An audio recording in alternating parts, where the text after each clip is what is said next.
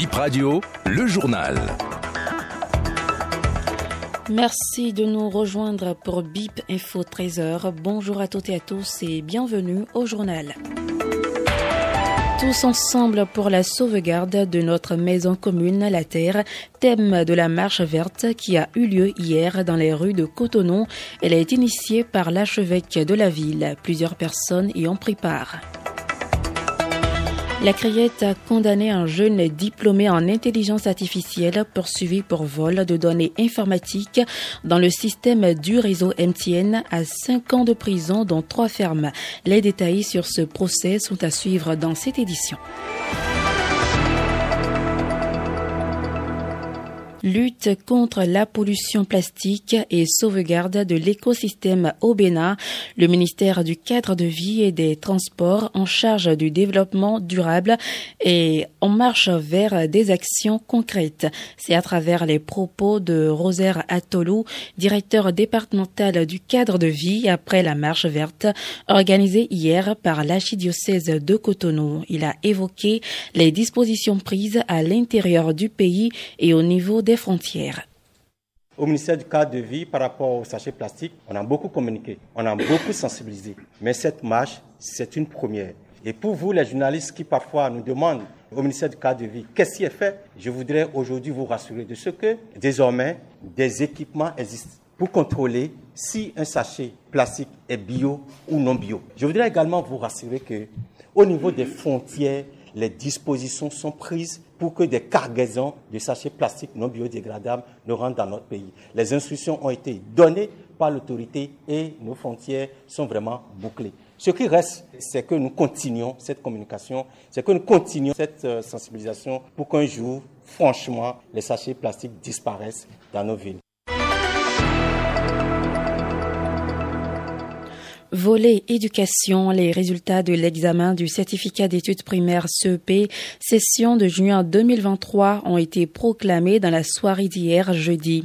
Selon les chiffres de la direction des examens et concours du ministère des enseignements maternels et primaires, 81,29% de candidats sont déclarés admis au plan national. Je vous propose d'écouter Dieudonné Adomou, directeur du groupe B au complexe scolaire Miss-Cité à Cotonou, il nous livre ici ses impressions au sujet de la réussite de ses apprenants.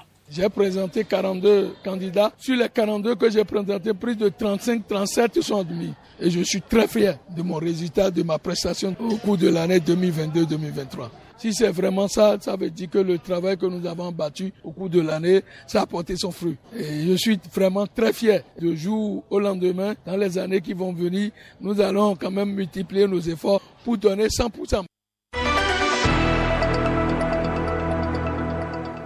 Info Justice, le jeune diplômé en intelligence artificielle poursuivi pour vol de données informatiques dans le système du réseau MTN a été condamné à cinq ans de prison dont trois fermes. Les détails de Dorcas Arouangan.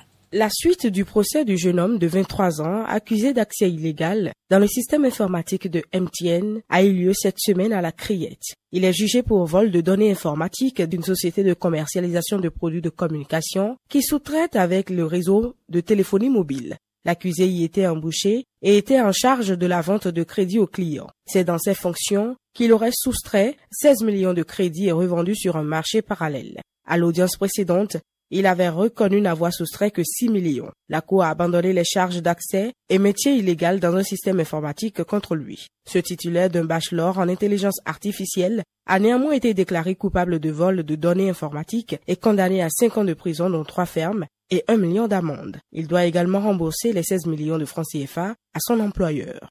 Un meunier en prison pour avoir traficoté son compteur. Il a comparu devant le tribunal d'Abomey-Calavi ce jeudi. Cette fraude lui a permis de minorer considérablement les factures d'électricité de ses deux moulins et de son commerce de courant électrique au quartier. La fraude a été découverte lors d'une descente inopinée d'agents de la SBE, Société béninoise d'énergie électrique, chez lui. Les plans de ses compteurs sont truqués et d'autres irrégularités ont été également constatées. Il doit maintenant à la SBE environ 2 millions de francs CFA d'impayés. Le dossier est renvoyé au 13 juillet pour continuation. Trois hommes poursuivis pour cession de cannabis ont été jugés ce jeudi à la Criette. La Cour a relaxé l'un d'entre eux au bénéfice du doute. Les deux autres ont été condamnés à trois ans de prison ferme et 500 000 francs d'amende pour cession de cannabis. Et pour finir ce 13h, un match de gala est organisé ce vendredi 30 juin au stade général Mathieu Kérikou de Cotonou à partir de 16h entre les Guépards et l'équipe type du championnat. Ce match est initié pour marquer la cinquième édition de SICAFO qui se tient les 30 juin et 1er juillet 2023. Les tickets sont en vente en ligne ou sur place au prix de 500 francs ou 1000 francs. SICAFO qui signifie pied d'or en fond vise à promouvoir l'excellence et à mettre en lumière les réalisations exceptionnelles des footballeurs, des entraîneurs, des journalistes et des acteurs clés du football béninois.